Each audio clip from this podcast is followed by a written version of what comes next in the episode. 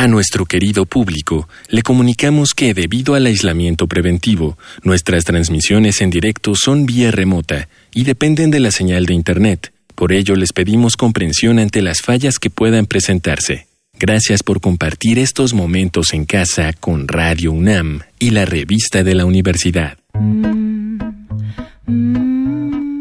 Bienvenidos al suplemento radiofónico de la revista de la Universidad de México. Como saben, este mes hemos estado haciendo una serie de programas sobre racismo, que es el tema de este mes en la revista, el tema de septiembre. Y para terminar, tengo a una invitada que se llama Gina. Ella es Gina Diediu. ¿Cómo estás, Gina? Bienvenida. Hola, ¿qué tal? Un gusto saludarte, escucharte y pues estar en este espacio. Muchas gracias por la invitación.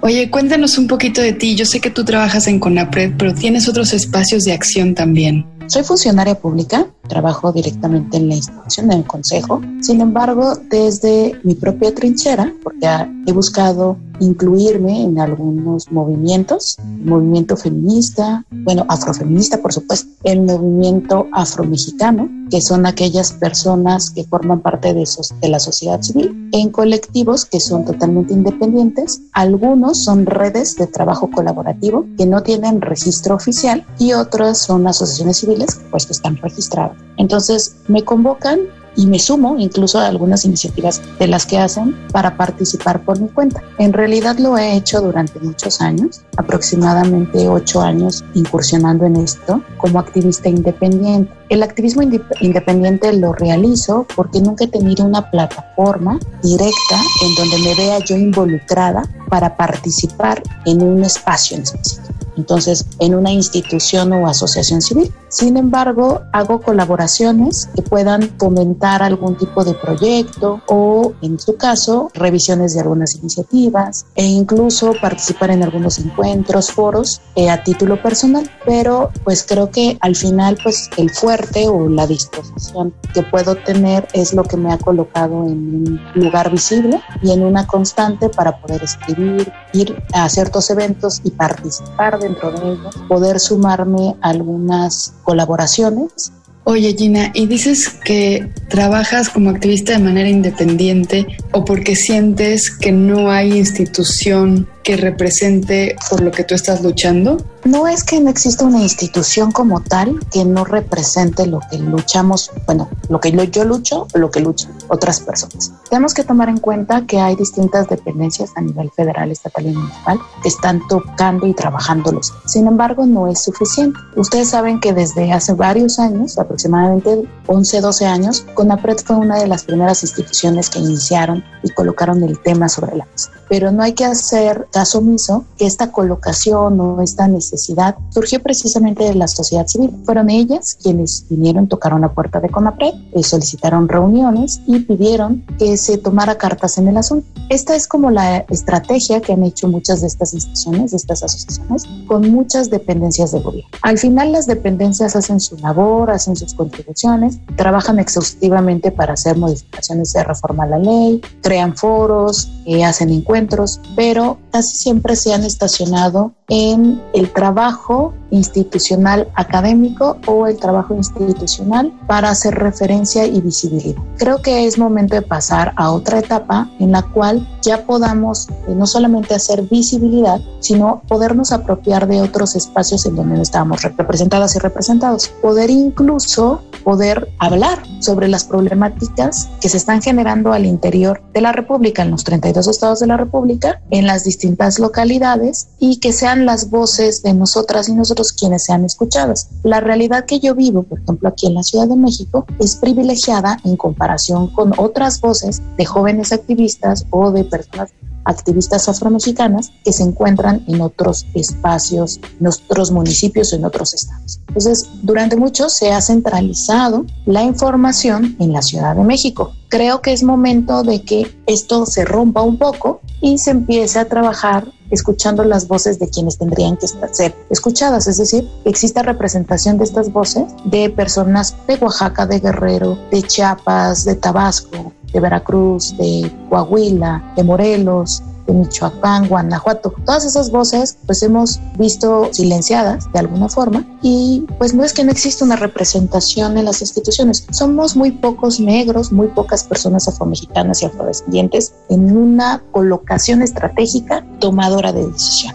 En mi caso en específico, yo no tengo una figura tomadora de decisión. Yo obtuve una jefatura de departamento hace muy poco tiempo y no trabajo en específico este tema. Sin embargo, llevo mucho tiempo antes trabajando este tema en espacios tanto, en este caso en CONAPRED, que eh, se me ha dado como espacios y voz para poder hablar de estos temas, y en otros en donde yo puedo hablar desde el activismo a título personal como representante de pueblos afromexicanos y afrodescendientes, porque me asumo de esa manera y además siempre he crecido en, siempre crecí en una comunidad afromexicana aquí en la Ciudad de México. La mayoría de las personas africanas que llevan más de 40 años las conozco. Eh, mi padre creó la primera asociación civil en el año en el 87 y fue la primera asociación de personas africanas naturalizadas en México, casadas con mujeres mexicanas, que precisamente tenían el mismo objetivo que cualquier sociedad civil actualmente. Ser reconocidos, representados, que se hable de nosotros, tener los mismos derechos que cualquier otra persona y tener derechos colectivos, respeto y dignidad.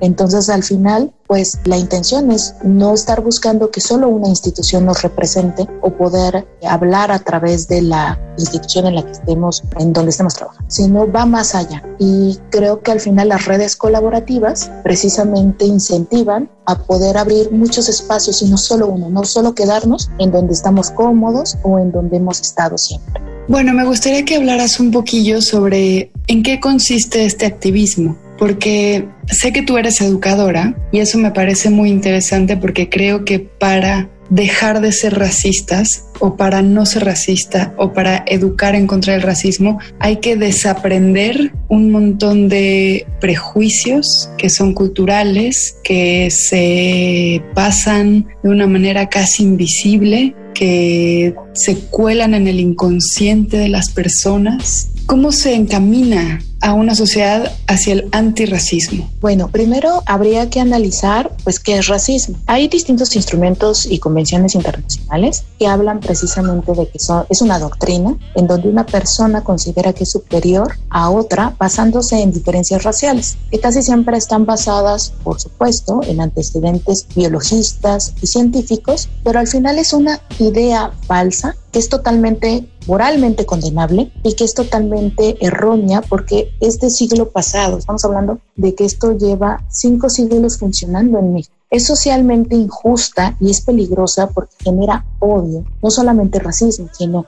todas aquellas prácticas que se van interconectando con el racismo, como es la xenofobia en unos casos, la segregación racial, la discriminación racial, algunas formas conexas de intolerancia como es el perfilamiento racial, el bullying racista, que se da incluso en las escuelas. Como bien tú lo comentas, creo que al final la forma en la que yo me fui construyendo sobre estos temas fue porque lo viví. He vivido muchas situaciones de manera directa que generaron que cambiara la forma de recibir eh, estos actos o estas actitudes fundadas en prejuicios raciales. En un inicio era frenarlos y decir no lo vamos a permitir, pero además de eso ver desde, desde un espacio educativo cómo podríamos guiar este tipo de situaciones.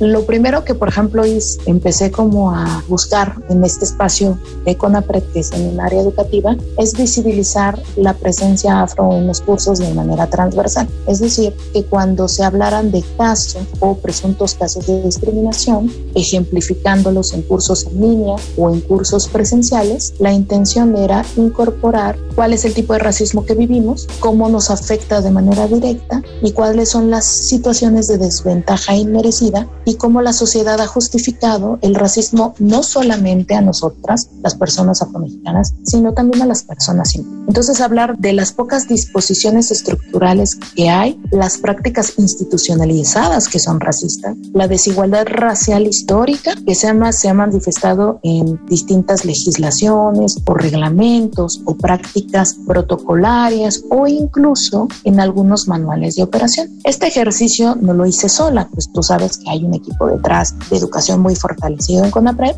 que también pues empezó a generar este tipo de ejemplos y para poder visibilizar. En un inicio era hacerlo visible. Por mi cuenta, pues este mismo ejercicio lo utilicé haciéndolo hacia afuera, pero a través de cursos, talleres y conferencias para hablar de esto. Me empecé a abrir espacios tocando puertas para poder dar entrevistas, dar conferencias, dar talleres sin cobrar ni un solo peso, porque eh, al inicio el activismo yo sé que es así. Yo incluso soy de la idea de que si quiero cambiar el mundo, quiero generar mi pequeño granito de arena, hay que hacer ciertas cosas sin paga alguna, sin recibir nada a cambio e ir a los espacios más vulnerables o donde hay gente que está transitando por esa vulnerabilidad para hablar de esto desde poder hacer incluso visitas de campo en vez de irme de vacaciones yo por mi cuenta para irme a una zona turística bien bonita, irme a las zonas marginales o de extrema pobreza en donde conocí comunidades y viví la experiencia de saber cuáles eran las situaciones reales que estas poblaciones tenían. Y de esta manera conocer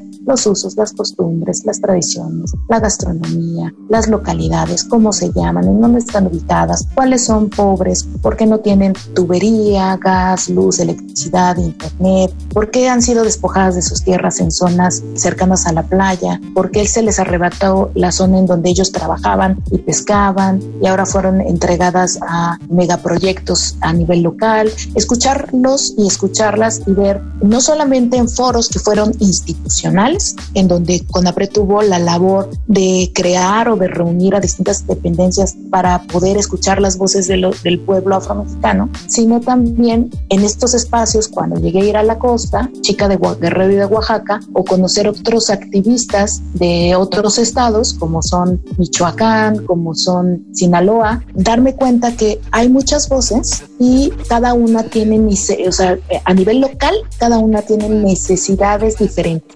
Existen muchas similitudes, sin embargo, pues en realidad a veces es las necesidades son casi equiparables con las condiciones de extrema pobreza de una comunidad indígena. Y entonces vemos cómo pues había que hablar de estos temas y trabajar, poner ejemplos, crear materiales digitales, subirlos a mis redes sociales, compartir, formar parte de algunas redes de trabajo colaborativo en donde tenía reuniones con ellas, con las instituciones, bueno, con las asociaciones para poder crear documentos y poder justificar que faltaban políticas públicas, cuáles eran las políticas públicas que habría que hacer visibles, que en los próximos espacios que las instituciones de gobierno les pudieran brindar, poder hablar de ese tema, ¿no? Y que ya no solamente quedara aterrizado en la creencia de que eso es en el ámbito público o privado y que es solamente en ciertos lugares, sino buscar que es más allá, que no solamente es un problema social, sino que ya está trasladándose a otros espacios y que en realidad, pues al final México tiene este pensamiento, esta ideología basada en superioridad de un grupo sobre un grupo justificado por motivos de origen étnico o de motivos de origen nacional o por racializar cuerpos. En lo personal creo que no hubo una estrategia específica para hacer lo que yo hice. Creo que al final nos pasamos la voz y empezamos a compartirnos la información para poder generar demanda, denuncia, poner quejas, pedir de forma pública ciertas cosas que son necesarias. Eso creo que fue en un inicio. Por parte de CONAPRED, pues hubo gente académica, eh, muy profesional, que crearon, por ejemplo, el primer curso en línea, el curso sobre afrodescendencias en México. Y este curso fue escrito precisamente por gente que es experta, que lleva 30 trabajando en investigación sobre estos temas. Y pues este curso planteaba un montón de elementos que pues CONAPRED empezó a trabajar desde el área de políticas públicas porque ellos son los el área consistente fuerte de CONAPRED que trabaja estos temas para generar reformas a la ley. Gracias a esta área se logró junto con la construcción del artículo segundo comunal en cuanto al apartado C para reconocernos por primera vez en este país como un pueblo originario, es decir, como parte de esta construcción de nación y el cambio al artículo segundo constitucional hizo pues eh, se hiciera más visible eh, y más hubiese más espacios. Llegamos al final del programa. Si quieren leer más sobre racismo, les recomendamos los artículos ¿De qué sirve el asco? Racismo antinegro en México, de Mónica Moreno Figueroa, y Preservar las formas de construir el mundo, de Tomás López Arabia. Ambos artículos se encuentran en el número de este mes de la revista de la Universidad de México y los pueden consultar gratuitamente en www.revistadelauniversidad.mx. Y sobre este programa pueden escribirnos a arroba shubidubi. Gracias a Miguel Alvarado y a Yael Weiss. Yo soy Elvis Liceaga. Hasta pronto.